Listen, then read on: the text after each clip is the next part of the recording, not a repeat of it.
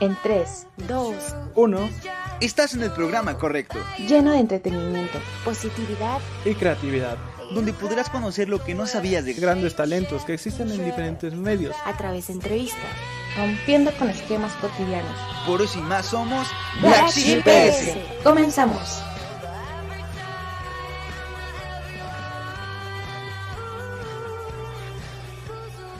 ¡Hey! ¿Cómo están? Mi nombre es Johan Parra y, Y yo soy Susan Akane. y esto es Black Sheep PS. Espero se encuentren bastante bien. Yo emocionadísimo, ya tenía rato sin presentarme por aquí en Black Sheep. Andaba, andaba como en otros proyectitos, pero pues ya estamos de vuelta aquí, emocionados, compartiendo cámara con Susan, Susan Akane. Y pues nada, también quiero recordarles el, las redes sociales de Black Sheep, las cuales son arroba Black Sheep-PS en Instagram, Black Sheep PS en Spotify, YouTube, eh, Facebook y... Este, tenemos TikTok ya, lo estamos reviviendo, Ah, por ahí vamos. Eso sí, ya nos van a ver bailar. con noticias, algunas noticias geeks y algunas otras cosas curiosas, bailes, lo que sea, medio del espectáculo, este, trending topics del TikTok, cualquier De cosa, pero bueno. Pero bueno, Susan, ¿cómo te encuentras el día de hoy, eh? Pues muy feliz de estar en otro sábado de Black Sheep PS. Ahora sí también acompañada por ti, que, que padre, ya hasta por fin te dejas ver. Ah.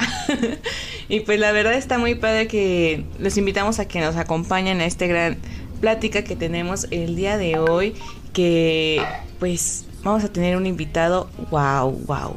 Pero pues antes darles la también la bienvenida a que participen a los comentarios para también ser partícipes de todo este show. Si tienen dudas mm, o alguna esta opinión, adelante porque son muy bienvenidos. Y ay, se escucha mucho un sonido, ¿no? Ahí está, ya lo quité. Y pues nada más que decirles que bienvenidos a este episodio de Black PS. Y- ¿Y qué tenemos el día de, de hoy, Susan? Por ahí descubrimos, o bueno, escuchamos que va a ser un chef. Ya hemos tenido aquí a un chef, a una chef, a esta Serbia, Serbia. del barrio. Y hoy estamos también con otro chef. Cuéntanos un poquito de él. Sí, hoy nos va a acompañar José Vadillo, él es chef, él pues lleva 10 años dentro de la cocina, es licenciado en gastronomía, tiene 7 diplomados y 2 especialidades, 7 años como chef encargado de cocinas y actualmente chef ejecutivo de Sabrosuki, un lugar también muy rico para ir a comer en compañía pues de grandes de amigos, de, de, de parejas, de, de lo que tú quieras, con familia Sí, ¿no? también. Yo he visto ahí en Sabrosuki mucha variedad de comida. Veo desde pizza, coctelería, este sushi, mu- muchas cosillas por ahí porque estaba viendo ahorita de chismoso su Instagram y dije, a ver, a ver, ¿a qué ver? Sí, y es que pues la verdad con este historial que nos está compartiendo pues está increíble, así que vamos a esperar a que se conecte para empezar esta gran plática porque creo que este es un tema también muy este pues llamativo porque vamos a hablar del mundo laboral en la cocina. Y vaya también hemos visto como digamos películas, algunas series sobre cómo se vive luego el ambiente en la cocina y pues a veces si uno nos lo refleja como tremendo, otras partes nos lo reflejan como muy tranquilo, pero pues vamos a ver, ¿no? Porque también es, pues luego son películas de otros países así, pero ahora también aquí del lindo México, ¿qué tal se mueven los chefs aquí, no? ¿No te da curiosidad también, Johan? No, pues la cocina es algo que me apasiona hasta cierto punto. Digo, soy, soy chef amateur, digamos. Chef de que me enseñó mi mamá a hacer sus platillos. ¿Y cómo se llama? Pues no sé, me gusta mucho ese ambiente. O sea, no sé cómo es el ambiente laboral, laboral en general. O sea, yo, con- yo cocino con todas mis calmas, ahí relajado. Y he visto pues videos, este, series como lo mencionabas, apenas vi la de la de The Beer, que está en Star Plus, que justamente trata de pues de un chef que quiere re- renacer el restaurante perdido de su hermano, de su hermano difunto. eh, Ok. pero, pero tiene bastantes problemas económicos de por medio, entonces también hay una desorganización totalmente en la cocina, entonces el chef se ve pues muy estresado dentro de todo ese de todo, dentro de toda esa miniserie. Muy curiosa, la verdad, es recomendable mi recomendación de, de serie de la Aprovechando, entonces a esa para que lo anoten, The Beer, el oso. Ajá, el, el oso, el oso en español, como quieran verlo. Y sí, eso es bastante interesante. Y también en TikTok llegué a ver un, un chico que cocina a influencers, a, Ah, ya sé. a- Ajá, un chico, sí lo has visto, morenito, ¿no? Sí. Del gatito. Ajá, justamente. Ah, es que se me olvidó el nombre. Se me olvidó el nombre. A mí también. Pero Pero sí lo el- ubico. Ajá, el punto es que este carnal mencionaba que lo habían invitado aquí a la Ciudad de México para participar, participar ah, en la cocina de un chef conocidillo de aquí de México, que justamente ha sido uno de los jueces de Masterchef, Ajá. pero solamente se me olvidó el nombre. Ah. El punto es que... ah, bueno, Bueno, alguno No, de esos ahí. luego les dejo el dato como... Ay, ¿qué tal? ¿Nos escuchas, José? Ay, no ¿Nos escuchamos. oyes? Siempre, siempre pasa a la mera hora, como a mí en un momento de iniciar, se me había desinstalado todo el show. Pero a ver, José, ¿nos escuchas, nos oyes, nos sientes? ¿No nos Que no escuchas? nos escucha. Eh, espérate, espérate, ah, es que estás apenas el conectando el audio. Conéctalo. Ya, ya, ya nos escuchas. Ah, ¿no? ya, ya. Ya, ya, ya. Ay, me espanta. ¿Cómo estás, José? Bienvenido. ¿Qué tal tu sábado? Muy, muy chido. Andamos, andamos camotes.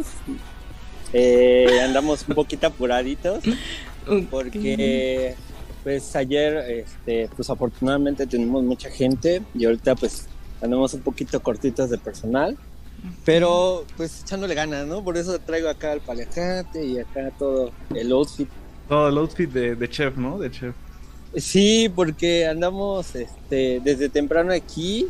O sea, normalmente tengo que estar aquí a la una y yo estoy desde las 10 porque tenemos, teníamos mucha producción y demás. Y pues obviamente como encargado, pues nos tenemos, me tengo que hacer el cargo de- también del equipo y, y pues si el equipo se está eh, rifando, pues porque yo no y a llegar temprano para que vean que también ¿no? nos vamos a quemar las pestañas junto con ellos.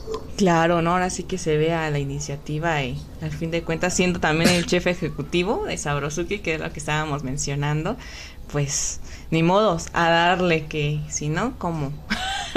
Porque aparte es un lugar Sí. muy padre y muy rico, entonces si, si no hay como que ese trabajo en equipo, pues cómo van a salir las cosas bien sabrosukis de ahí. Exacto, entonces es más, un poquito más complicado como Sabrosiki maneja una cocina abierta, pues toda la gente nos ve cocinando y cómo estamos así preparando todo a- al momento. Entonces, pues eh, lo que podemos hacer es tener como lo más básico, tenerlo ya listo, como, como eso, los cortes y demás, para que toda la gente venga a disfrutar todas, todos sus alimentos y, y se la pase más que nada sabroso. Claro que sí. Oye, y ahorita que mencionaste sobre la cocina abierta y ya entrando un poco más al tema, ¿no les da presión eh, cocinar así? Que luego los vean todos, así los comensales, clientes. Pues es, es cuestión de costumbre, es cuestión esta parte de, de, de perder la pena, porque sí es complicado, no es fácil, porque eh, estar en una cocina como normalmente la mayoría de los lugares toda encerrada y que nada más tienes la ventanita así chiquita de donde salen los alimentos, los platos, pues es más libre, por así decirlo, de, de poder estar haciendo y deshaciendo y no sé. Si cometes un error, pues es más fácil arreglarlo que, que la gente no denote esa parte, porque al final del día eh, pues es una cocina, somos personas, somos seres humanos y cometemos errores. Y hay veces que sí, y es complicado porque si llega a haber un conflicto, porque ninguna cocina es perfecta, ningún chef es perfecto y ningún cocinero es perfecto, entonces llega a haber roces entre empleados, yo soy de un carácter muy fuerte, la verdad, eh, dentro de las cocinas y ya, eh, ya encargado con una cocina, sí soy de un carácter más fuerte. Este, y pues llego a gritar en el servicio, entonces eso es lo complicado, llegar a, a- a guardar esa compostura que no que puedes tener, que pues que llega a suceder dentro de una cocina que ya es más cerrada, pues dices, ya puedes gritar y decir y aventar y todo, pero ya en una cocina abierta es como, pues relájate, Como que... ah, contrólate. Entonces, pues sí, es, es esa parte, es, es acostumbrarse y obviamente, pues eh, en la cuestión de higiene y todo, pues básicamente es lo mismo, únicamente pues ya no puedes tener como que a lo mejor tantos trastes eh, amontonados, eh, pues debes de tener como que las mesas un poco más limpias y demás, no es como que puedas tener las tablas ahí montadas todo el tiempo, entonces sí, tiene que haber una constante rotación de, del equipo y que esté aseando constantemente. Que cuando es una cocina cerrada, pues tienes tu tabla de pescado, tienes tu tabla de verdura, tienes tu tabla de carne. Y pues en estas situaciones a lo mejor mucha gente no lo sabe, obviamente, porque no entienden cómo es, cómo es de este lado. Pero es Claro. como cortas un, un bistec o cortas algo y pues la limpias, le das una, una pasada y la vuelves a... eh, se queda ahí para seguir utilizándola. Obviamente por eso hay una tabla para cada cosa, para no hacer este pues un revolvedero de que, ah, pues en esta misma voy a cortar la carne, la, los vegetales el pescado y ya. Porque pues eso ya no es agradable al final del día. Pero por eso cada una cada uno de los colores de las tablas tiene su fin, por eso eh, hay muchos reglamentos dentro de las cocinas. Entonces, pues ya estando cerrada, pues tiene ciertas permisivas de alguna manera, pero pues al final del día no es el fin y hay que guardar la higiene. Así que no cambia mucho, ¿no? Ya unos No, haciendo, no cambia mucho. ya haciendo ah, unos haciendo su licuado con sabor ya a cebolla porque como no cambian la o al chile, ¿no? El chocomil y ay, está picoso. Pásale pues, un trapito y ya quedó, ya con eso, ¿no? Y ahorita nosotros o sea, sí, también la limpiamos, ¿no? Con esto chocomil Así sabor a chile. Agarra la tabla. No, todavía aguanta. También se podría mencionar que la cocina abierta es un gran espectáculo, ¿no? Para Sí. los comensales. De alguna forma, el tener la, la cocina de frente tuyo siempre es como de órale, sí, o sea, en un, en un ambiente laboral que es el ser cocinero, el ser chef profesional, pues siento que es como más espectacular que... Se te sea, antoja. No, no, no, no denigro el labor de las madres que también cocinan y saben, se ve muy sabroso, pero alguien que sabe más de cocina, así, más profesionalmente, siento que se vuelve un espectáculo así, pues bastante bueno de ver, ¿no? Eh, exactamente, porque eh, bueno, obviamente la cocina de nuestras madres es la base de todo cocinero que se está dedicando a eso. Creo que la mayoría tenemos algo, algo detrás de nosotros que siempre va a ser la cocina de, nuestros de nuestras abuelas, de nuestras madres, de nuestra familia. Este, algo que nos inspiró o que nos llevó a esto de alguna manera. Y pues sí, la verdad es que ahorita también eh, eh, a eso a, a eso le vamos a tirar ahorita el sabrosuki Eh, ahorita con ahorita que llegué aquí eh, mi idea es eh, empezar a dar show bueno no show como tal un show como ¡Eh! espectáculo y acá Con con, O sea, acá se quita el traje de chef, ¿no? ajá, Ok, va a estar variado el show. Así todos Se vienen cositas. se apagan las luces se prenden luces azules y todo El neón ya. se pone, Pum, se bajan pum, púas. pum, pum. No, no, no, no, no, no, ni se lo esperan, ¿eh? Nada. Este, no, eh, pues eh, a empezar a capacitar a la gente para, para poder dar esta parte de un show de que, que- que, bueno, que tenga motivo, que, que haya un fin, que la cocina sea abierta, entonces que se vea el sarteneo con flamas, con este, con muchas cosas, entonces meter toda esta parte de de pues sí, de platillos que puedan llevarnos a eso. Y pues obviamente entre ellos eh, una, una gran gama de postres que, que ya estamos trabajando en ellos para, para que sea show a mesa, que vayan, un, varios postres van a ir flameados, entonces estamos capacitando a la gente, estamos eh, de- pues limando detallitos que básicamente para que cuando llegue, cuando se presenten y todo esto, pues estemos en la mejor disposición también para, para poderles llevar el, el mejor servicio. Oye, se escucha podamos, muy bien, ¿eh? Ya está como que se me antojó y sobre todo que va a ser postres. Uf. Y con show como el que dice Johan que también llama mucho la atención. Y creo que eso también ayuda mucho a lo visual y a la recomendación de la gente porque le gusta, disfruta y aparte es parte del ambiente, ¿no? Como que ya... que las personas tienen siempre como ese ese gusto por lo visual, ¿no? O sea, últimamente la, la gente es muy visual.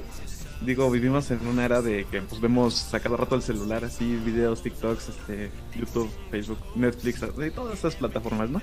El punto es que el tener ese, ese elemento visual en la cocina eh, se hace más increíble. De hecho, de hecho también otra cosa que, que quería recalcar era la cuestión entre ficción y realidad en, lo de la cocina, porque vi apenas una serie sobre, sobre igual sobre un chef, pero había como momentos muy estresantes, de verdad que había momentos en que se gritaban en estas series, se decían de cosas y, y yo como de, ¿en serio? ¿Así será la cocina? Se aventaban los cuchillos. Ajá, casi, casi, ¿no? O sea. ¿qué tan real es la cocina en este aspecto? Híjole. Eh, como, este, como dice Susan, ya llevo 10 años en esto. Eh, empecé desde los 16 años a meterme a cocina. Empecé como mesero, después eh, me empezó a gustar más la cocina. me metí como cochambrero, después empecé a estudiar la carrera y mientras estudiaba la carrera, este, mientras estudiaba la carrera al mismo tiempo eh, tenía el trabajo de cocinero y en las salía de cocinero y en la tarde eh, trabajaba de mesero y salía a las 2, 3 de la mañana y otra vez entraba en la mañana a, a cocina, a, otro, a un restaurante y en la tarde trabajaba de mesero en un salón de eventos. Entonces, eh, pues la verdad sí estuvo pesadísimo. Ay, fueron tres años muy, muy, muy pesados. Bueno, la carrera duró cuatro años, casi cinco años por la tesis, pero este sí fueron pues tres, cuatro años muy, muy, muy pesados. O sea, no dormía mucho, dormía dos, tres horas diarias y este y a este punto pues sí te puedo decir que han cambiado mucho las cocinas no somos las mismas generaciones Eh, yo crecí con vieja generación de, de gritos de, de aventar de inventar madres este de o sea mi chef que es alguien que un chef que ya falleció que hermano, lo quiero mucho lo aprecio mucho lo es alguien que me enseñó todo lo que sé, mucho de las cosas que ahora sé. Y este, en todo el sentido de la palabra, eh, era un hijo de la chica. Este, empecé desde abajo, eh, era de que llegaba y como lo ven en las películas, o sea, te ponen a limpiar las cosas hasta que me ponían a limpiar 20 kilos así de, de, este, de espinaca hasta que no terminara y así, sí muy pesado. Y ya cuando en realidad me permitió entrar a servicio a sacar comandas pues un día sí sí este sí se molestó bueno pues estábamos camotes la neta tenemos mucho servicio y estábamos sacando una tortilla española y pues eh, en ese en ese restaurante pues es una era un es un restaurante de cocina española tradicional Ujú. entonces, eh, ponías el sartén, aceite y dejabas que el aceite llegaba a punto de humo. Y mientras en un bolsito agregabas huevo, papa ya cocida y cebolla ya sancochada, digámoslo así, sal, pimienta, lo revolvías lo aventabas al sartén ya el aceite bien bien caliente y ya nada más así sacudías el o sea no tenías tiempo para andar utilizando utensilios. Entonces los revolvías así y nada de voltear en un platito para darle la vuelta y nada. O sea agarrabas el sartén y en el y en el aire este en el aire volteabas la tortilla y la volvías a cachar con el sartén. Y este y ese día alzo el, el sartén y la trato de aventar y se queda pegada la tortilla y ya así de ah este y el chef en su comandera o sea no se metía a cocinar ni nada. Y ya así de este y, y después vio me gritó y me dijo esa tortilla qué hora y quién sabe qué y yo ya voy chef y ya pues no podía despegarla y ya con una cucharita como que le estaba viendo y ya después me vio y me dijo ¿qué? ¿se te pegó? y yo sí chef "Mm, ya entonces yo así, pues ya la cagué, ¿no? y ya e igual, le, le, este, como que le intentó despegar, como azotar el sartén para ver si despegaba. Entonces se desesperó y aventó el sartén así en el piso y hizo un desmadre. Y este, y me dijo, ¿qué te me quedas viendo? Vete por otros tres huevos, tienes tres minutos para sacarme esa tortilla, si no todos los platos de tus compañeros de esa mesa se van a la chingada y todos van a volver a preparar todo. Y yo, sí, chef. Pues ya me ves ahí corriendo y otra vez y casi a punto de llorar, ¿no? preparando todo y haciendo. Y me recajas todo ese cagadero que hiciste. O sea, el, el sartén que aventó y aventó el plato todavía. Y yo, sí, chef, nada más termino de sacar su tortilla y la recojo. Entonces, yo sí me hice en esas cocinas. Eh, a mí sí me tocaba un chef muy pesado de la vieja escuela. O sea, yo tenía 17 años cuando, cuando ya tomé un puesto de cocina. 18. Este. y pues sí, no, no te voy a decir que no, nunca me dolió, nunca, nunca lloré, porque la neta sí había veces que me rompía y era como, güey, no, puedo, o sea, no, no, no es para mí eso, a lo mejor no, no voy a aguantar, si es así, no sé si voy a aguantar. Entonces, es hacerte de un carácter, es hacerte de una idea que posiblemente te vas a topar con la persona más clara del mundo o que te vas a topar con la persona más chingona del mundo.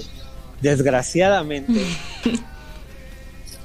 desgraciada o afortunadamente, estas nuevas generaciones, pues no quiero, no quiero, no quiero hacer como, como el tal, como generación cristal. Ajá. Estas generaciones más sensibles, voy a decir. Ok. Este.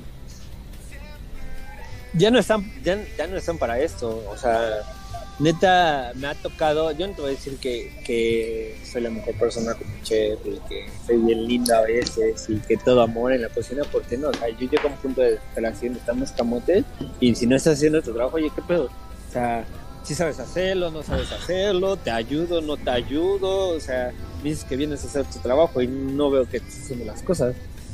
Me dices que yo no tengo la misma, les digo, dime qué tengo en mi cabeza o dime qué, qué extremidad o, o qué parte de mi cuerpo tengo yo que no tengas tú.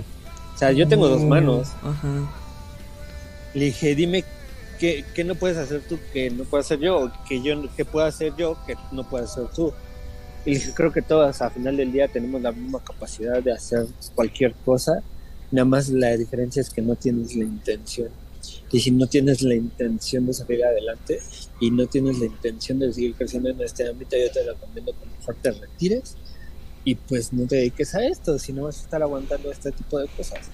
Ahora sí. Yo sí soy muy, Sí, sí, dale, Ajá, dale, sí. dale. ¿Eres qué? Eh, yo soy muy, muy- yo soy muy directo, soy, soy, soy muy, muy, muy rígido en esa parte, porque pues, a mí no me agradó estar aquí a este punto, eh, me lo he ganado y pues porque al final del día digo, si te gusta, estás aquí y te llama la atención, pues échale ganas, o sea, hay oportunidades de conocimiento en todos, en todos lados y neta, si te ven con la intención vas a crecer muy cabrón. Eh, cuando yo veo a la gente que en verdad tiene la intención de trabajar, que tiene la intención de, de hacer las cosas y demás, este, la neta los apoyo y incluso hasta una vez este, les di oportunidades a gente que me dijo, no sé hacer, o sea, no sé, nunca he tocado una cocina, pero me gustaría aprender y me gustaría trabajar. Y yo, pues adelante. Pues sí, no y- y querer neta- es poder. Exacto, y neta, eh, o sea, no es porque yo sea excelente con nada, pero neta, he tenido personas en, ah, en la balosa, que han empezado de la balosa, y ahorita están en restaurantes siendo de los pizzas más cabrones que hay. Ok. He tenido la balosas y después les enseño y empiezan a crecer y tienen la iniciativa y todo, y son sarteneros muy cabrones. Y son gente que yo respeto muy chido. Y he, he tenido gente que de, de no saber nada han tenido el conocimiento más grande. Incluso eh, tengo el gusto de decir que me siento hasta superado por ellos. Oye, y es que está muy sea, padre que que, tú lo digas hasta con gusto. Es que me da mucho gusto, o sea, mm, soy de las personas, me gustas eh, que, el- que la gente crezca junto conmigo y que la gente aprenda. Creo que el conoci- es algo que, que siempre he tenido y siempre lo he dicho, el conocimiento se comparte, Claro. nunca te lo guardes. E- Es algo que nunca me gustó de parte de, de la vieja escuela, es algo que no adopté, que es este, eh, tenían una receta y yo no, pues es tu pedo, ¿no? O sea, tú aprende, apréndela como tú quieras y a ver cómo la haces. Yo no te voy a pasar mi receta y yo es como, oiga, chef, me puede pasar. Y hay gente en Instagram, en Facebook, este, incluso gente que tiene mi número, este, que me ha mandado WhatsApp, me ha mandado mensaje por Insta, por Facebook. Oiga, chef, ¿me puede pasar una receta de esto? Ah, sí, claro. Ten, mira, tengo esta y tengo esta otra y a ver si te sirve esta. Pero luego hasta la fecha, ¿no? Ah, hay algunos que también no siguen sin compartir también sus conocimientos o las recetas de, ay, no, pues para qué, ¿no? Es mía, ¿no? O de que el costó. robo, ¿no? O el robo de que, ay, o se lo quieren adjudicar, de, ay, yo lo inventé, ¿no? Creo que también eso pasa mucho, tal vez por eso, ¿no? Se inhiben o limitan a decir las recetas. Alguna vez, eh, esto es algo que me pasó en el programa de eh, Cocinar con Grandes Chefs. Uh, a ver. Agárrense. Chismecito. Agarrada. Eh, de las primeras veces que empecé a grabar como invitado, porque primero empecé como invitado, este, hice eh, una, una pasta, un fettuccini en pesto de papalo con chicharrón de arroz, no sé si te acuerdas. No, no me acuerdo. No me acuerdo. Eh, fue el primero o segundo cap- eh, de los capítulos que grabé con Tony como invitado. Y este lo subí a mi Instagram, eh, la foto y mi historia y todo. Entonces me mandan, me mandan este mensaje privado, obviamente, o sea, mensaje, mensaje por Instagram de una cuenta de un de un restaurante vegano, que no voy a decir el nombre por no darle porque para no. No, no. Ahorita las etiquetamos. No, ahorita, ahorita se sublimina, ¿eh? Ahorita no se escucha nada. dilo. Se edita. Ah, no estamos en vivo, se edita. bueno, si no, si no está bien.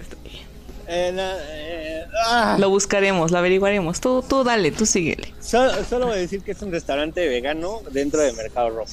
Ah, ok. Ok. Es el. Entonces, este. Me manda un mensaje por privado. Ay, ay, ay, voy a anotar, porque si no se me va a olvidar el rato. ¿Y cómo lo voy a, lo voy a Los voy a- los voy a quemar? Ajá, Ajá. ¿cómo los voy a quemar? Entonces, este. Me mandan mensaje por privado y me dicen: Oye, muy chef y todo. Pero, o sea, esa receta yo ya la había, yo ya la tenía desde, no sé, como 3, 4 años atrás, ya la había hecho, pero nunca la había hecho pública. Ajá. Entonces, este, en ese momento, pues les dije, oye, tengo esta receta, vamos a hacer, me, les mandé, y le me dijo, sí, hazla. Y ese mismo día Tony hizo un pesto normal, un pesto clásico. Entonces quedó muy chida la receta con su pesto y mi pesto y así, ¿no? Este, pues mandan un mensaje por Insta y me dicen, oye, ¿qué clase de chef eres tú? Te andas robando las recetas de otros lugares y me mandan foto, bueno, una captura como de, de un perfil del chef del, de- del lugar, bueno, del Ujú. local de, de comida vegana. El chef, esta es su receta del chef. ¿Cómo es posible que te andes robando la receta? Y yo, a ver, ¿qué? ¿Qué onda? Ajá. Y le dije, a ver, para empezar, eh, la, el conocimiento, la cultura y la creación de platillos es libre albedrío. Le dije, la, o, o tienes registrada tu receta en alguna institución o, o como marca propia o algo así, la tienes registrada tu nombre o cómo. Me dijo, no, pero pues te fuiste a los perfiles. Le dije, ni siquiera la tienes publicada, ni, en- ni el chef la tiene publicada, ni en tu perfil de tu restaurante la tienes publicada. ¿Cómo es posible que creas que yo me voy a ir a robar una receta? Le dije, además mi receta, yo la tengo desde hace como 3, 4 años. Le dije, esto yo lo vengo haciendo desde mucho antes que tú, desde que a ti te entrara en la cabeza que pudieras tener un negocio.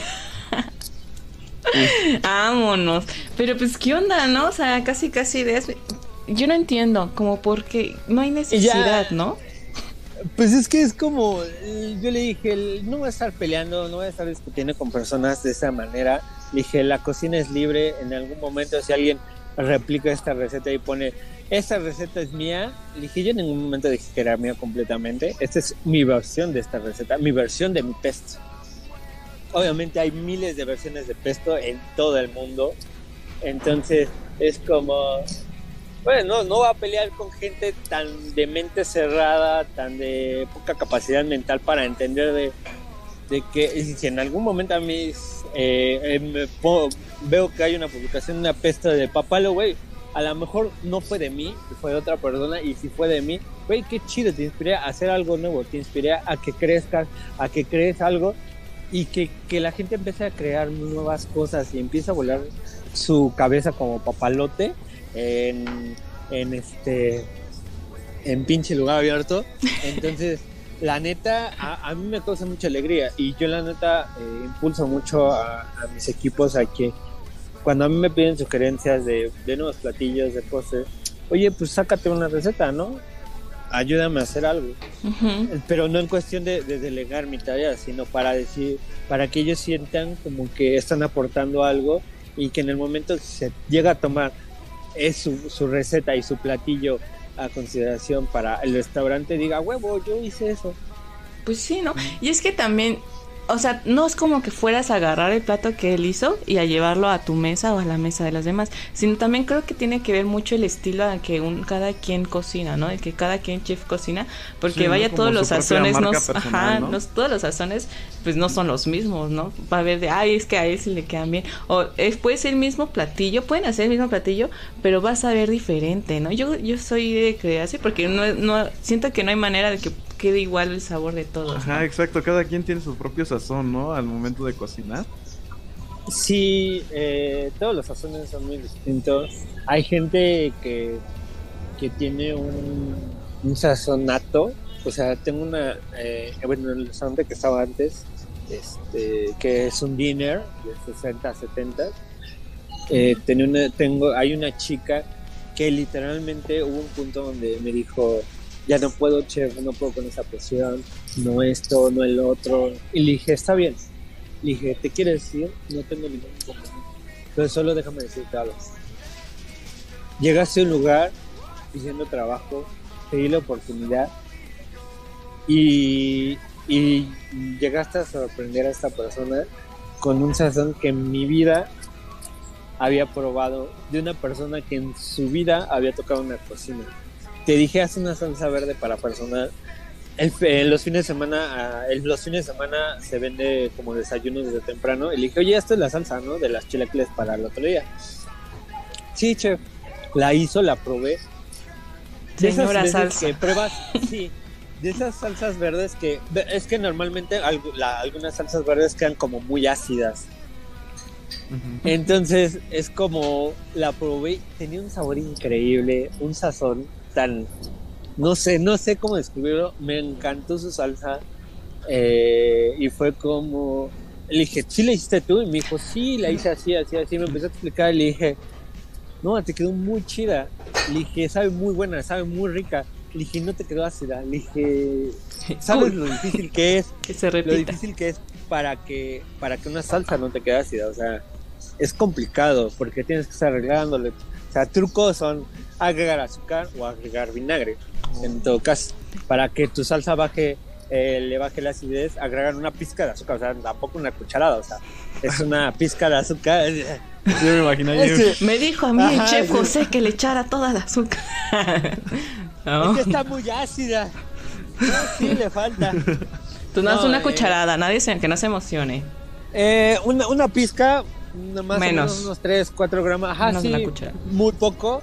Es para que reduzca la acidez o eh, porque con el azúcar llegas a correr el riesgo de que puede quedar dulce.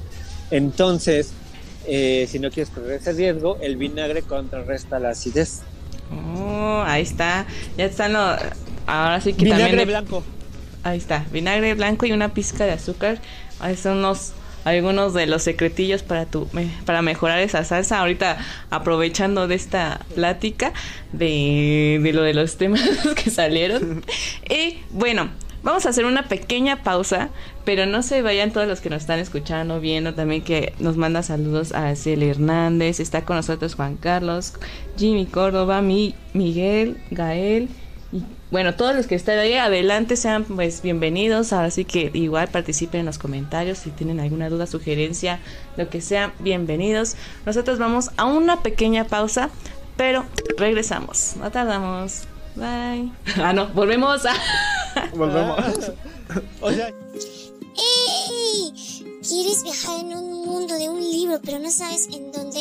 Nosotros te recomendamos Librería Navegui, una librería especializada para niños y jóvenes en donde con- encontrarás diversidad de libros de varios géneros que seguramente encontrarás ese mundo a donde quieres llegar. Ubicada en el Mercado del Carmen local número 50 de la Plaza San Marcos, Nezahualcóyotl, Estado de México. Así que no te lo pierdas, está entre la gasolinera y una iglesia. Así que no hay falla para llegar. Esa es nuestra recomendación de librería Navegui. Síguenos para más contenido.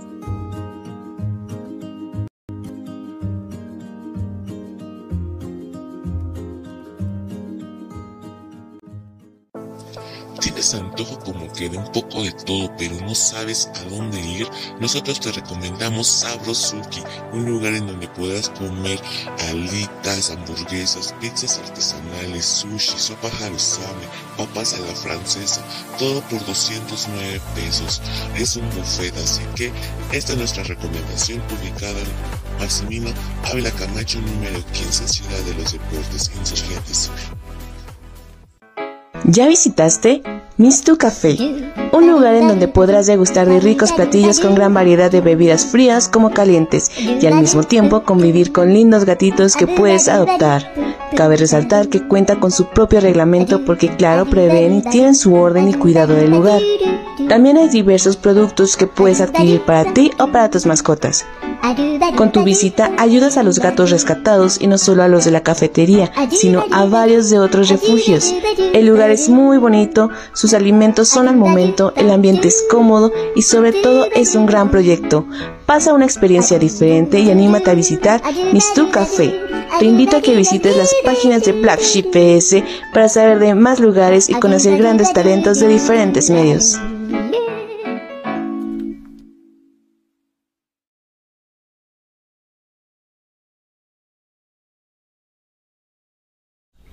Hey, pues ya estamos de regreso aquí en la gran plática que estamos viendo si es real lo que vemos en las películas o no, de las series de los chefs con el tema de el mundo laboral en la cocina y pues la verdad, al parecer, pues sí está tomando un, un ahora sí que un Pero- giro de que sí, ¿no? Nos mencionabas también que era un poco más de la vieja escuela, ¿no? Bueno, sí, del- claro. De la vieja escuela. Hoy, que actualmente hoy es más, más tranquilo, por así decirlo, ¿no? Pues tienes que. ah, pues es que ya no es lo mismo, yo, sí, ya no es lo mismo. O sea, ya, ya he lidiado con vieja escuela y con nueva escuela. Y ya los chicos de ahora sí se truenan bien fácil. Ya se, es como les gritas y ya es como. Oye, ya te sí. quieren dem- Es que- están como el meme de métame en arroz, mamá, méteme en arroz. Sí, sí, justo. Sí soy. El- el- les gritas o, le- o les llaman la atención y ya es como. Ah, pues sí, pues me voy. Y yo, pues vete, o sea. No crees que te voy a rogar, o sea. No o es sea, como ya- que voy a estar atrás ya- de ti, ¿no? Ni, ni- ni- ni a mi ex le rogué y que te voy a rogar. Quién sabe, ¿no? Pero ya después lo veremos. Detrás de Cambiamos de cámara. tema. Cambiamos de tema. Les digo, les digo. Pero, oye, Pero. ah, justo por lo eso de la presión y estrés, ¿ustedes en la carrera o cuando toman la carrera los preparan para eso? Para que los justo, gritos, ¿no? para el maldad, para eso. ¿No? No, ¿Nunca les No. dicen o ya nada más los avientan al mundo y sí, ya, ya, recibe a ver qué tal Mira, te va? Ajá, sí. Es como, aquí está tu título. Ay, chingos, no. ya. Sí, ya, no, no, no, no. O sea, de alguna manera sí, porque tienes prácticas profesionales. Tiene, eh, tomas prácticas en restaurantes, o sea, cierto semestre tienes práctica. Y pues puedes ir a restaurantes, a un hotel y demás con los que tengan convenio las escuelas o la escuela. Y más o menos vives esa parte, pero depende a dónde vayas a parar. Obviamente, cuando las, lo- los restaurantes o la parte de eh, hotelera tiene practicantes, pues es más de mm, mano de obra gratis. Entonces, este pues los ponen a hacer lo que los cocineros no quieren hacer, o sea, lo, eh, la parte de producciones, este y demás, y pues ya es muy raro que te lleguen a dejar sacar servicio porque te consideran alguien en pañales, por así decirlo. Y los que te dejan sacar servicio, pues ahí es donde sí te fogueas y sabes y vas a entender si en verdad quieres eso o no. Pero sí son muy pocos realmente donde puedes llegar a aprender mucho. Y, y, pues muchos por comodidad se llegan a quedar en los mismos restaurantes donde llegan a hacer sus prácticas. Entonces yo nunca hice eso. No, o sea, donde fui a hacer mis prácticas, acabé mis prácticas y ahí se ven. Te fuiste ahora sí que por el lado rudo, o sea, dijiste sin miedo al éxito y vámonos. Y por decir, ah, bueno, antes de seguir a la siguiente pregunta, aquí nos preguntan, primero Miguel nos dice, hola, ¿por qué los ayudantes de cocina los llaman pinches? Eh, híjole. Y dice por pinches güeyes, ¿no? No sé, no la sé. verdad. Eh, el, el concepto de pinche eh, es francés. Entonces, este es como el ratatouille, lo de la película. Eh, el ratatouille es, es referencia a, a un lavaloso. Oh, ok. El ratatouille es el lavaloso. No es una Entonces, mm, comida y no es no. la rata. El Remy dice. No es es... Ah, bueno, sí, o sea, es, eh, mm, es que depende mucho, pero ajá, sí, algo así. Entonces, eh, es un concepto, es como se le dice en diferentes lados de, eh, pues como conceptos básicos de la cocina. O sea, el pinche es el ayudante de cocina. Entonces, aquí es ayudante de cocina. Ok. El, ratat el ratatouille, que es un, un platillo. ah, y. Ay, es que sí es muy complicado, es meterme mucha historia gastronómica y sí es. Bueno, ¿es Ah. o no es un platillo? ¿Sí o no? O sea, también es un platillo, es un clásico francés. Ok. Ah, bueno, mira, que entonces, de que es un platillo, pues es un platillo también. Entonces, no hay Pero sí es extenderme demasiado, o sea, es como cuando dicen, eh, es que eh, cuéntanos del chocolate, es como, Ah, bueno, no, pues sí. sí. O cuando te dicen, Eh. ¿qué es la nada? ¿No? Ah, no, pues también no sé. la- la- lo que te quedas viendo cuando sales de bañar. Mm. Cuando te despiertas. Oye, y pues, y en la parte Ajá, sí. ya, eh, ahora sí, del tema del mundo laboral, ¿qué es lo más complicado en el ambiente laboral de la cocina para ti? ¿Tú como que verías que es lo más complicado? Eh, lo más complicado es soportar, aguantar, aguantar el ritmo de los demás porque tienes que llegar a un lugar donde no conoces a nadie, o posiblemente sí, pero eh, porque ahorita es mucho de recomendar, oye, vente para acá, acá está chido, vente a trabajar. El acá primo de un conmigo", ¿no? amigo, ¿no? El primo de un amigo. eh, entonces, este. A soportar, pues más que nada, el ritmo de vida, porque el ritmo de vida de un cocinero, ah, fuera, de, fuera de que uno se eche eh, el cargo que tengas dentro de la cocina, eh, es algo que siempre les he dicho a mi equipo y de que, eh, que yo sea su, su jefe directo, que yo tenga un puesto sobre ustedes, todos somos cocineros, todos somos por igual. Ujú. Y si en un momento tengo que meterme como ahorita a, lo, a los chingados con ustedes, lo voy a hacer porque al final del día no los voy a dejar caer, porque si caen ustedes me caigo yo y obviamente yo no voy a permitir que yo, yo, yo no toco el Toco suelo, el suelo, sí. mi reino. Entonces, este, eh, es mucho de eso y acoplarte, porque la vida de un cocinero eh, es muy pesado y es algo que no entienden mucho de estas generaciones actuales, como volvemos a reiterar. Antes eh, los, los, los horarios eran como tienes una voluntad, pero no de salida. Y era como, sí, está bien, no tengo preocupación, ¿no? O sea, sabes que tu vida te vas a la cocina, o sea, es, es, es trabajo, casa, casa, trabajo, y ya. No tienes día social más que el tu día de descanso. ¿No? Y el día de, de- de descanso duermes, lo que no dormiste toda la semana. Ay, Porque nada más descansas un día a la semana. eh, de, de- de- tiene, puedes descansar lunes, martes o miércoles. Ya jueves, viernes, sábado, ya. esos son los días más... Ahora sí Una- que un una- restaurante debe estar abierto casi plenamente todos los días, ¿no? Sí, no, un restaurante no cierra. Hay algunos que sí, que prefieren eh, cerrar un día, el más bajo que tengan, y darles descanso ese día a todo su personal, que tener como descanso lado. Entonces. A ver, sí, continúa. Ajá, sí, sí, sí, no, dime. Ah, es que tenía otra duda justamente con el respecto de los tiempos y el servicio, ¿no? O sea, digo, para servir hay un tiempo estimado o es totalmente lo que pueda tardar hacerse un platillo.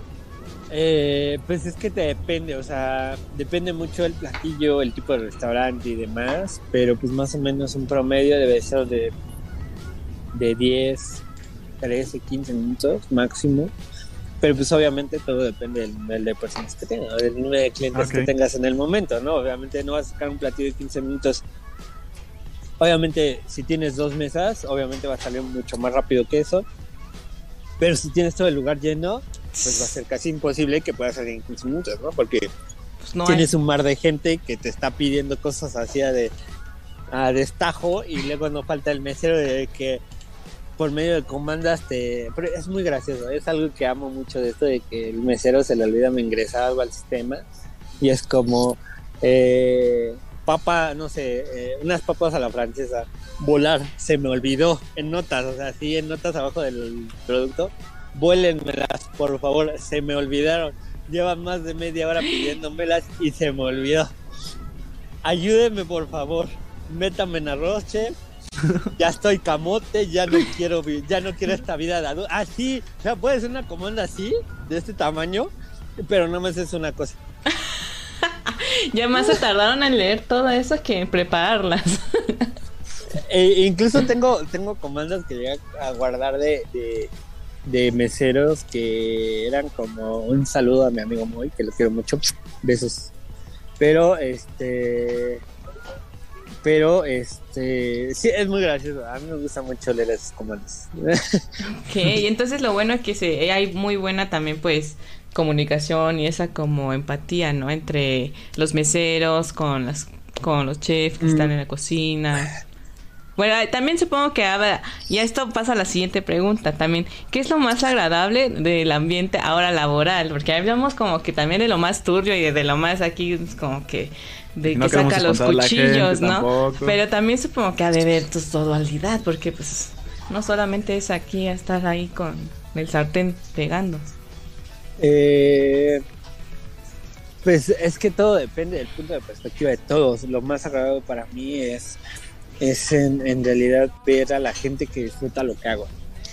Que cuando veo que a una mesa llega un platillo y la reacción que llega a ser el comensal eh, en base a cuando lo prueba, su, su gesto, cuando prueba las cosas como, pues ya me hiciste el día. Eh, Eso es, eso es lo que a mí, mi gratificación eh, a lo que yo hago, ese gesto que hacen cuando prueban algo que yo hago, eh, o, o mi equipo es como, ah, apenas en la semana hice un calzone de, de, de Nutella con fresa y, y el mesero me dice, oye chef, le mandé la felicitación por su calzone, estaba muy bueno, y yo es como, "Güey, Muchas gracias. O sea, eso, sinceramente, para mí, obviamente hay personas que dicen, "No, es, la remuneración es lo, mejor de todo. ¿no? La verdad es que eh, algo, algo que sí me gustaría decir es como eh, eh, toda la gente que ve esto y que está pensando en un futuro dedicarse a esta parte, tienen que entender que es picar piedra macizo, que en el primer momento en que así salgas de la carrera, así vayas a empezar de una cocina sin estudios, créeme que si en verdad te gusta esto, la vas a armar. En la... Yo sé que no me voy a decir esto, porque es patearme a mí mismo posiblemente, pero estudiar gastronomía es generarte una base, un conocimiento amplio eh, en cuestión de las bases culinarias como cortes, historia, platillos y demás, y te desarrolla una creatividad posiblemente y una y un ámbito de, un hábito de limpieza y algunas cosas que vas desarrollando conforme vas eh, vas queriendo vas avanzando pero ay obviamente te sirve obviamente si en algún mo- momento tú decides querer abrir un restaurante y demás eh, empezar un negocio para ti te sirve 100% estudiar pero si quieres dedicarte a, a ser un cocinero y en algún momento ser un chef no sé si un chef pero sí un cocinero güey no estudies métete a las cocinas, date la madre con cabrones, con güeyes muy cabrones que estén en la cocina, porque si es tu, tu tirada de ser un cocinero bien cabrón, pues mejor métete en las cocinas y no pierdas el tiempo en la escuela. Pero si quieres ser un chef ejecutivo, quieres saber de costos, de números, aprender y dirigir una cocina, un restaurante, estudia. Porque eso no te lo va a dar en ningún restaurante. Vas a aprender sistemas, vas a aprender a llevar a lo mejor costos muy básicos, pero en el momento en que tú quieras abrir un restaurante, quieras llevar costos de, y, y finanzas de un lugar, va a ser, vas a tomar con pared muy cabrón y te vas a picar los con mira. Y aunque te chutes 20 libros, no vas a entender al 100% cómo se realiza, porque necesitas una capacitación de alguien que ya lo sabe, de alguien, de un maestro que te diga, ah, pues mira, esto es así, y en el error que tengas, te, te pueda sacar de ahí, de, ese, de, ese, de esas pequeñas zanjas, eh, que te hundas en ese momento, te pueda sacar de ahí y te voy a poner en línea y te diga, ah, mira, es así, y vuelvas a retomar. Si quieres eso, estudia, échale huevos muy cabrón y nunca denigres tu cocina y de dónde vienes. Ándale. Y creo que esa... Eh, Así, adelante, adelante. Eh, algo que yo hice cuando me tutelé fue eh, eh, aflectarme algo que nadie estaba dispuesto a hacer y fue hablar de la cocina totonaca que es una cocina que no se conoce mucho en México. Ok. y es de las mejores cocinas de Veracruz. Es la cocina totonaca enfocada a un grupo de mujeres que se llama las mujeres de humo que son un grupo de mujeres que las quiero mucho las amo. Son personas increíbles. Me adoptaron medio año.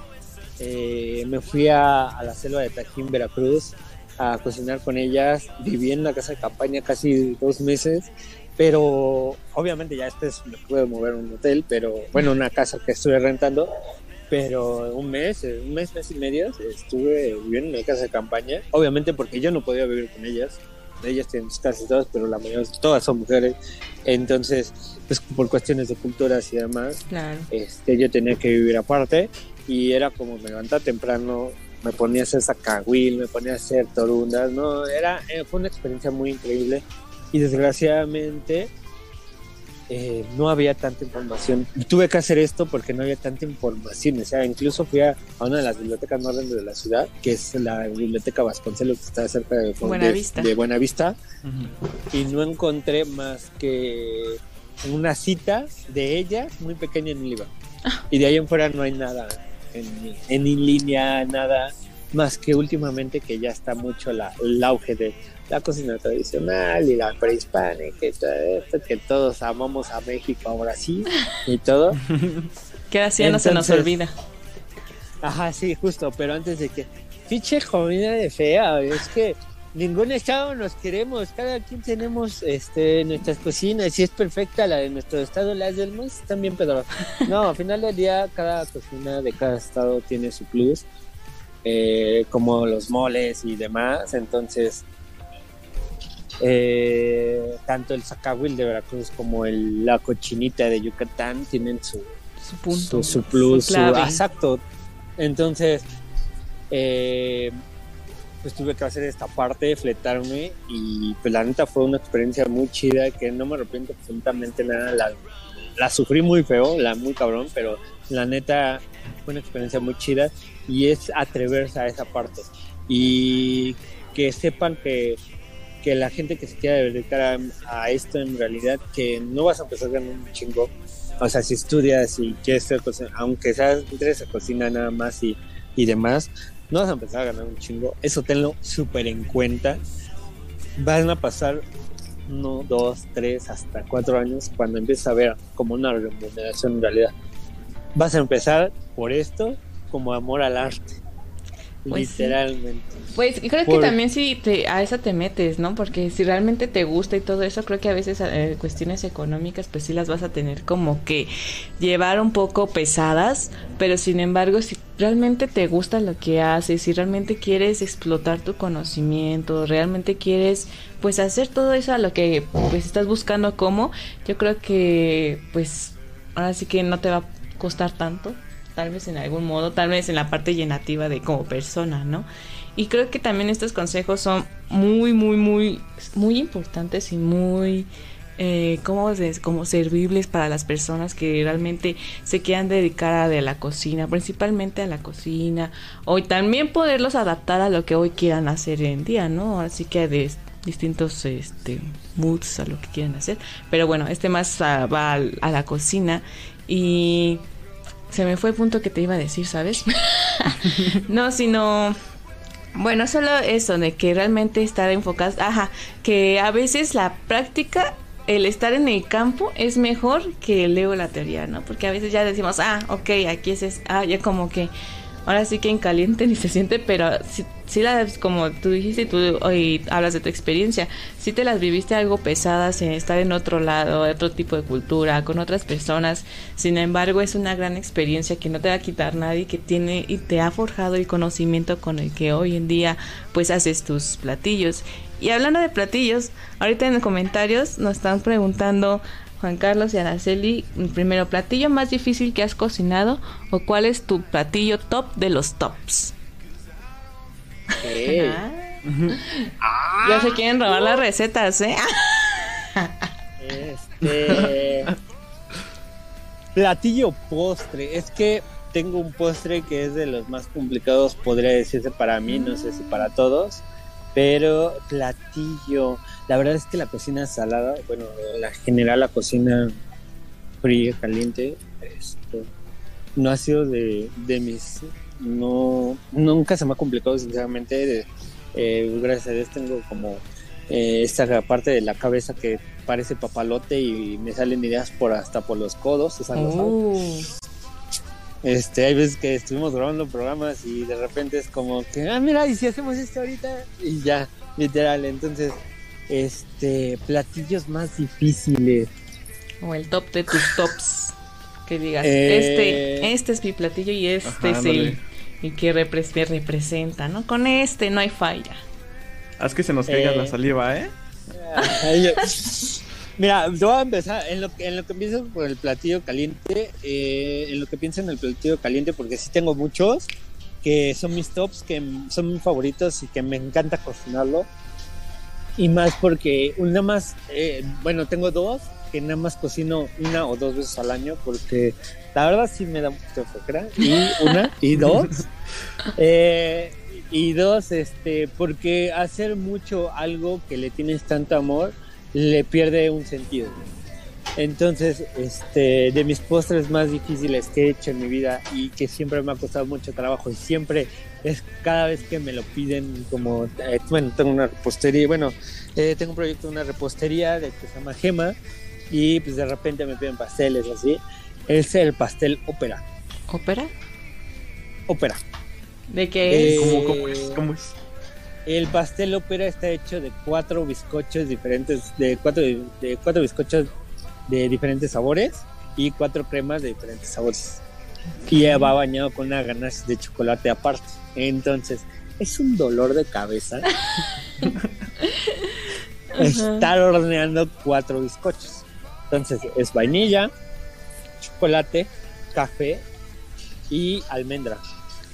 Uh, vainilla. Y las cremas, Ajá. Sí, sí. Estoy, estoy como que imaginándomelo. Sí, yo también. Esto de. A ver. A ver, continúa, Entonces- continúa. Entonces, eh, pues las cremas también son de los mismos sabores: vainilla, chocolate, este, eh, almendra y café. Entonces son cuatro cremas, cuatro panes y son cuatro capas. Entonces, pues, pones pan, crema, pan, crema, pan, crema. Uh, Entonces, ah, es un dolor de cabeza hacer ese pan. Porque es montar el pastel, enfriar las cremas, enfriar los panes, después sacas panes, sacas cremas, embetunas, vuelves a enfriar, vuelves a cubrir, embetunas, recubres, vuelves a guardar y tienes que hacer mientras una ganache, que es como, mm, como un jarabe de chocolate brillosito con el que bañas un pastel y es el que luego traen los, los pasteles que se ven bien brillositos así. Y arriba, eh, de- como decoración, va decorado con una clave de sol oh, y, y va escrito ópera. oh, oh. Por eso es ópera, por el lado de la música, algo, alguna magia. Exacto. Y porque eh, está, eh, es una base de una combinación de, de muchos sabores y colores.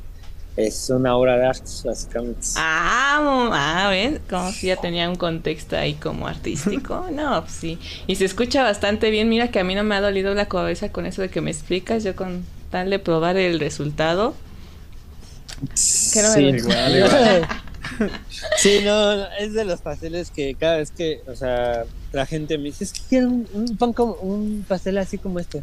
Y yo, es que eso es una ópera. Sí, sí, uno así. Y yo, ah, sí. Ah, déjelo veo, déjalo pienso. Déjalo. Pero checo, sin ¿no? embargo, apar- o sea, a pesar de que es un dolor de cabeza, es de los que más te queda muy bien. Quiero pensar. Eh, pues sí, ajá, sí. Y eso y el tiramisú. ok. Uy, el tiramisú.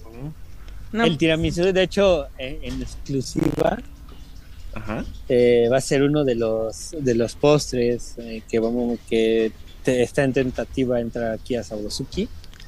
Entonces esperemos que esperemos que sí. Porque ¿Y la Black Sheep? eh, ah, claro. Eh, obviamente tiene que ser Black Sheep aquí claro. para probar los nuevos platillos y los nuevos postres que vamos a integrar a este menú tan chido que tenemos aquí. Entonces es, es la tirada, eso y un flan de queso cabra, cabra flameado con un licor para entradores. Ah, Ahí está, la exclusiva, la exclusiva No, no, para usted. Imagi- y nada más eso que nos dijo, imagínense verlo. O sea, si ya no lo- si ya lo escuchamos, cómo va a estar hecho y y bañado. Y probarlo. y que el todo, show, y que va a haber show, y después todos se van a encuerar, quién sabe qué tanto show va a hacer. Pero imagínense ya verlo, ya estar ahí y probarlo. Mm, no, no, yo, yo creo que ya esperamos ir pronto porque sí, ya se, ya se hambre, ¿no? Ya son la, ya, Sí, ya- ya- ya es la hora de la comida y ya como que, bueno, siempre ya, es hora de de hecho la comida. ya, ya, ya pedí los uniformes acá de Filipinas que nada más han de... Ah, Ahí está, ahí está. ¿Quieren show? Bienvenidos, dicen. Ah, dice que van a pedir el ópera en Sabrosuki. Ah, ya pusieron en, el, en los comentarios. Este... va a salir el chef dentro del pastel. Everybody. Ahí está. Entonces, pues de modo, ya te comprometiste, chef. De como Este- para qué los antojas y dices que estás en Sabrosuki. Ahora, ahora- ahora para, para, para el aniversario de, de Sabrosuki vamos a hacer una ópera. Ahí está, ahí está. ¿Cuándo va a ser el aniversario? Eh, no sé todavía. Bueno, próximamente, ¿para qué tal si Próximamente. próximamente? Está en, en el, en el aniversario de Sabrosuki hacemos una ópera para todos los comensales, para todos los amigos que vengan a visitarnos, para todos ustedes que están allí en visita, que nos vengan a visitar. El día que se celebre el año y el aniversario de Sabrosuki, vamos a festejar con una ópera para todos ustedes porque lo están pidiendo y porque es de mis pasteles más odiados que tengo en mi vida. No Ah. es porque lo odie, porque no me guste, simplemente porque me desespera. Soy una persona de poca paciencia y, Y está en la es que- cocina. y sí. Por eso ah, es que la, la- abrir, eh, empezar el proyecto de Gema fue algo lo más incongruente que pude haber hecho porque yo no tengo paciencia para nada y a mí me desespera estar esperando las cosas, entonces fue como ¿y por qué una repostería si es de la la, la repostería es las matemáticas de la cocina, de la gastronomía, porque es Oh. exacta y es cuestión de tiempo y, y precisión. Y cualquier Entonces, si cosita te ya valió. cometes- es que ya, ya chafeó, ya tu fórmula ya fue. Ay, Sí no. tenemos versatilidades, pero pues hay que, pues sí tienes que tener como un conocimiento más grande para, para poder jugar con las cosas, como con la harina, con el polvo con la levadura, con todo esto. Sí es como que tienes que tener conocimiento de, eh, de la hidratación de las levaduras, del polvo para hornear, eh, De la todo, parte del ¿no? huevo y todo eso para poder jugar con los sabores y poder crear cosas Ay, no pero pero nada más es como un poquito más de conocimiento pero se puede jugar con la repostería. Es, es difícil pero se puede. Es más fácil jugar con la cocina caliente. Ahí sí puedes mezclar todo así y a ver qué sale. A ver qué sale ya. Ahí está. pero sí Bueno, ya Sí. menos conocemos que pues, los postres son los más difíciles. Le- Bueno, la repostería son los más difíciles. ¿Quién lo pensaría? Uno imaginaría que pudiese ser lo más fácil, tal vez. Yo lo pensaría de ese modo, pero Pues yo recuerdo, de hecho, un programa de Netflix llamado Nail It, donde ponen a gente que no sabe cocinar pues pasteles a, a cocinar, Ah, le ponen sí. las recetas al video y, y le salen pero fatales, pero pues muy entretenido el programa, la verdad. Sí sería. yo nada más vi un capítulo yo nada más vi un capítulo y la neta es como que dije está entretenido está chido la verdad sí está muy muy muy, muy gracioso pero sí es como ¿Es en serio? ¿Es en serio que no sabes usar una batidora además? Sí, esa es la cuestión, porque luego también ves el desastre que hacen. Una cocina terrible ahí, dejan todo cochinero, un batidero. El Sí, como que ya a quemado. veces se ve como muy ficticio, ¿no? O sea, dices, Ajá. neta es tan, tan grave que no sabes entrar a una cocina, o sea, tan grave. Yo creo que también es para hacer show, ¿no? Ya como para hacer más drama en ese show. Pero bueno, pues ya estamos, ya nos pasamos un poco, porque la es una muy buena plática y creo que nos quedamos muy limitados al tema porque pueden salir muchísimos Sí. más temas. Estamos hablando de no solamente de pues tus, no sé, algunas anécdotas, tus peores, tus mejores anécdotas también aquí nos habían comentado que si alguna vez has tenido algún accidente en la cocina, creo que es, vaya, Mira, a ver, recientemente. ¿Qué pasó ahí? Cuéntanos al menos, para que no se quede con la dura, duda que aquí está Miguel Ángel. Accidente siempre va a haber, digo. Es una cocina, es de, es considerado de los trabajos más, uno de los trabajos más peligrosos eh, de, en general. Y este, me incluso eh, estoy tatuado aquí. eh, tengo este tatuaje por lo mismo de que ya mi brazo tenía como muchas quemaduras entre aceite y, y demás y cortadas porque ya, ya se veía feo mi brazo, entonces preferí tatuarme, ¿no? Entonces, este, aquí eh, en Camutiza el, el fin de semana pasado, ya tiene una semana, hoy cumple una semana. Oh. Este, en la Camotiza se me ocurre agarrar el cuchillo y pues eh, se me hizo fácil. Eh, a veces tu propio cuchillo, ese- tu propio cuchillo te traiciona. Más bien, a ver, es Entonces- tu propio enemigo eres tú. Sí, entonces eh, estaba despagando unas carnes de hamburguesa. Entonces, normalmente no debes de agarrar la carne completa, entonces como nada más poner tu manita hacia arriba para que pues, se llegue a pasar el cuchillo, pues se vaya de filo, más. Saqué tu servilleta, agarrar la carne así, agarrar el, cuchillo así, se despegó muy rápido la carne y, y casi me atravesó la mano. Entonces, este, sí estuvo feo la cosa. eh, para los que me siguen en Instagram, vieron mis historias y me estaba desangrando. Eh, perdí como un litrito de sangre más o menos. eh, me estuve morido un día, literal. eh, o sea, no desperté ni nada. Ah, no manches. Este. Y estaba blanco, o sea, yo, yo soy color cartón. Entonces, cartón húmedo. Entonces, este. eh, pues estaba blanco, imagínate el grado de cambiar de color así. Entonces, sí, sí estuvo grave, no se me cerraba ni nada hasta que pues, tuve que ir a que me pusieran un punto para que se empezara a cicatrizar y ahorita es día que no se me ha cerrado. Entonces, pues obviamente porque estamos en cocina, estamos en Chile y la verdad, este, pues, movimiento. no- no. Ah, exacto, entonces no he dejado que cicatrice y pues más que nada por eso, porque no he dejado que cicatrice porque estoy aquí en la cocina, me estoy metiendo en la cocina y pues a veces son los gajes del oficio de que no, no tienes tanta como que, ay, te cortaste, te perforaste la mano. Ah, pues vete de incapacidad. No, Muy raro. pues, no, pues ahorita no, joven. No son No, vacaciones. Pues sí. O sea, literal, yo creo de los 10 años que llevo dedicándome a esto, he tomado dos veces vacaciones. Oh my god. Oh my god. Dos sí, eso veces. es mucho amor al arte. Y yo creo que con eso paso a la siguiente pregunta que ya como que va a ser la final de Black Sheep porque es también muy concentrada de esto de ¿eres feliz en lo que haces? Y ya, pues ahora sí que y en todo todo lo que nos has contado. ¿Eres feliz en lo que haces? Sí, la verdad es que sí, lo amo, lo- es, es mi pasión, es algo que eh, pienso hacer hasta el último día que yo pueda realizar este empleo porque eh, tuve las oportunidades de poder dedicarme a la docencia.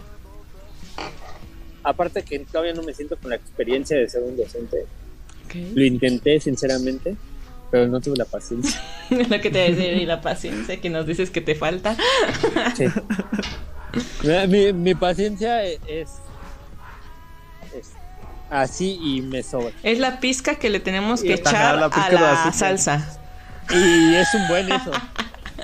Eso es un buen. Ya hasta te pasaste. No. ya. Entonces, eh, por cuestiones de paciencia, pues no pude, eh, eh, pues me reportaron obviamente que porque no les enseñaba bien, pero sí les enseñaba bien, nada más que la cuestión es que no aprendían como deben, parecen, les dije, no aguantaban para. No aguantaba. Ah, eh, pues es que es como la parte de, de, mira, te explico así gráficamente, te voy a enseñar prácticamente y tú debes de tener tu libreta y tu pluma. Es algo que sí tengo muy claro con los cocineros. Entras, libreta y pluma, es lo único que te voy a pedir siempre. Ahí está, ya Para que cumplí. vayas apuntando todo siempre, lo que voy, te voy enseñando y lo que vas aprendiendo, siempre apuntas. Porque ese va a ser tu tumbaburros. En el momento que yo no pueda estar contigo, tu tumbaburros, ah, chinga, a ver, ¿qué me dijo este güey? Ah, pues sí, sí va a ser. Pues ya. O sea, a mí me gusta generar eh, cocinas que sean muy independientes, que no dependan de un chef para poder salir, para poder hacer las cosas. Es algo que no me gusta. No me gusta ser alguien indispensable. Me gusta que mi cocina sea autosuficiente y que en el momento que yo, me, yo tenga que salirme o, o yo ya no puedo estar aquí, Ya sepan ellos puedan funcionar, ajá, ellos pueden funcionar perfectamente sin ningún problema. Entonces, este, sí, soy muy, muy, muy feliz haciendo lo que, lo que me apasiona. En, serio, es como te digo, hay que hacer, empiezas eso, eh, a hacer esto por amor al arte. Yo, o sea, te voy a decir cuál era eh, mi primer sueldo. Yo ganaba 900 pesos a la semana. O sea, me alcanzaba para vivir, o sea, para sobrevivir, o sea, para mis pasajes, porque había, días que yo no, eh, yo tenía que tomar taxi porque salía muy tarde, entonces, pues, en ese tiempo no, va, no había Uber. No, Sí. no había. bueno, igual y te salía más caro. era, eh, pues no, pero era cuando empezaba Uber y eh, al principio de Uber nada más podías pagar con tarjetas, en ese tiempo yo no manejaba tarjetas, entonces era como mis taxis. y los taxis eran bien manchados, yo, yo vivía en el estado, ahorita afortunadamente ya ahorita aquí en la Ciudad de México, yo vivía en, en Nueva York. Este casa del rock urbano. Entonces, este eh, pues imagínate, los taxis de aquí de la Ciudad de México era como pasando el estado, la tarifa es al doble. O sea, de lo que marque a partir de que entramos al estado, si dice 100, son 200. Changos, ¿qué onda? ¿No? Pues. O y sea, ya, sin, ya con ganas de trabajar, ¿cuánto? ¿No? No manches. Pues es Sí, que sí, juro. bueno, es que sí, también hubo una temporada en donde estaban muy caros los, los taxis y creo que por eso sacó la plataforma de Uber, pues sus Ubers y los Didis. Pero pues, ¿qué? qué- Es qué- algo muy curioso, algo que dices de taxis caros y, y Uber. Eh, apenas fui a, a- en agosto, eh, en agosto fui a Acapulco a concursar allá con, con el chef eh, eh, Durazo, que le mando un saludo y un beso hasta allá, hasta Acapulco, lo quiero mucho.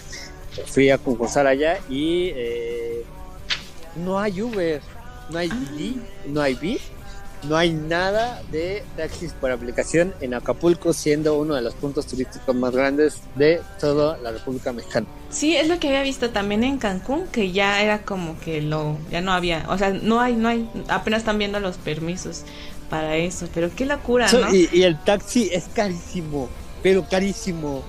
No muy manches. caro. Ahí está, no Yo- usen taxi, yo- váyanse en coche. Sí. O renten un carro. Ajá, o sea, un, si no tienen una ca- renta en ajá. carrito. Ajá, es más es- económico. sí, mucho más económico. O sea, Sí. a mí de, de donde, del hotel donde estaba hospedado a, a una plaza que estaba ahí cerca que le dicen la glorieta de la Diana, una cosa así. No, no soy muy fan de la, sinceramente no soy fan Ajá. de Acapulco. Eh, no, sé, no, me- no me encanta. Entonces, este, porque no me encanta el calor. Ay, no, Ah, Por dos.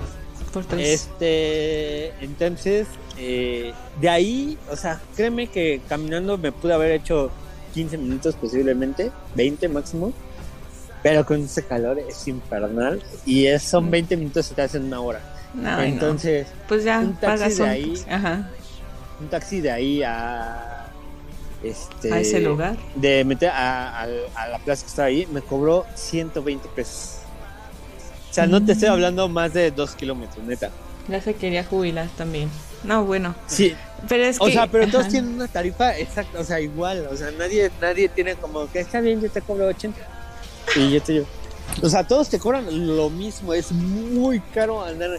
Amigos, si van a Acapulco, Eh, usen camioncito, aprendan a usar camión. Sí, yo, camión. yo usé camión y me perdí porque se usaba taxi. Pero ya. Me fui a parar a otro lado que no sabía dónde estaba y me tuve que regresar en taxi. Entonces, aprendan a usar camión de otros estados si van a salir de, de su lugar de, de donde viven, porque es la mejor opción. Y Ajá. los camiones de Acapulco son lo mejor del mundo. Son la mejor experiencia que puede haber. O sea, tienen pantalla, sonido, Tienen luces. todo lo, lo acomedido, ¿no? Para el turista. Y amigos, amigos, amigos, nos falta menos de un minuto porque ya estamos, se nos va a acabar este show porque ya no, ya no somos privilegiados con el Som Infinito. Pero pues agradecemos mucho que nos hayas acompañado mucho, José. Están, de hecho, están pasando unas imágenes de como verán. Este, yo lo conozco en la producción de Cocinando con Grandes Chef, entonces ahorita está con nosotros en Black Sheep PS. Y pues ya los dejamos porque ya nos hace falta. Espero que nos puedas acompañar pronto en una próxima entrevista, una próxima plática. Y Tenemos muchos temas pendientes Sí. con todos esos amigos, con todas esas preguntas. Tenemos, ah Dios, es que este mundo es demasiado amplio, demasiadas anécdotas. Incluso nos faltaron como backstage Todo. de- de- de- del programa porque hay cosas muy graciosas detrás de eso. En- Esto fue todo por el día de hoy. No olvides visitar nuestras redes sociales. Para enterarte de las novedades que tenemos y de nuestros invitados. Te esperamos en nuestra próxima transmisión con, con toda, la actitud. Esto es Black Sheep PS. Hasta, la próxima.